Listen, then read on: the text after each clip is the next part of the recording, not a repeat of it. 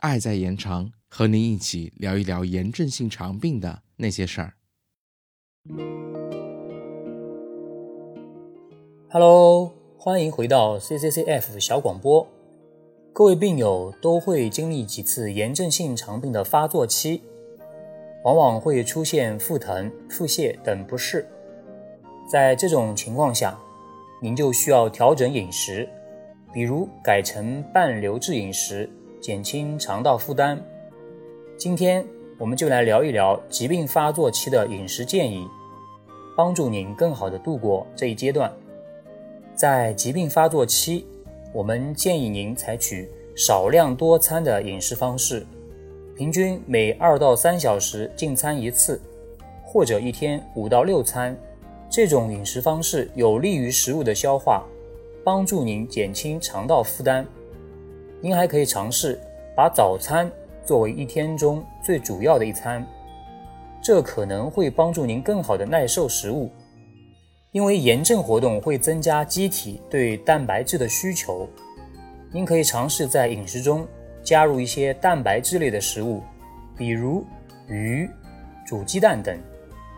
您最好避开酒类、糖果或含咖啡因的食物，这些食物中含有较多的人工甜味剂、咖啡因等，可能会让您出现腹泻、腹胀和放屁增多的情况。我们建议您每天做好记录，根据饮食日记进行调整。如果您发现某种食物连续几周都让您感觉到不适，您可以在食谱中暂时减少这类食物，选择其他食物作为补充。但需要注意的是，我们建议您在疾病恢复期尝试再次摄取这些食物，因为呢，这种不耐受。可能只是特殊时期肠道状态不佳导致的。此外，有些患者在疾病发作时胃口极差，摄入量很少。对于这些疾病比较严重的患者，必要时可能会需要营养支持。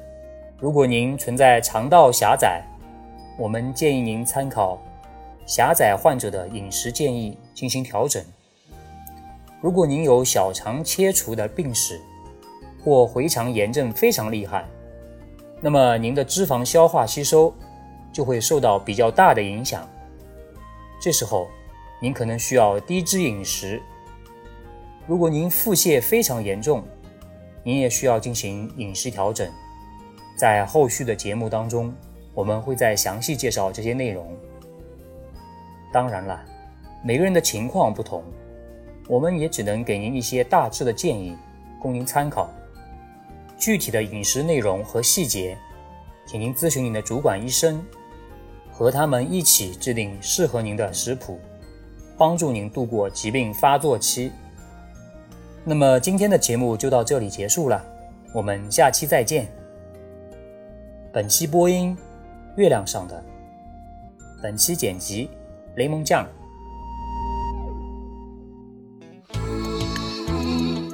本节目由 CCCF 爱在延长炎症性肠病基金会独家录制播出。节目内容感谢由浙江大学出版社出版的《溃疡性结肠炎和克罗恩病你问我答》丛书。更多详情请欢迎关注爱在延长官方网站及微博、微信公众号，期待您的互动。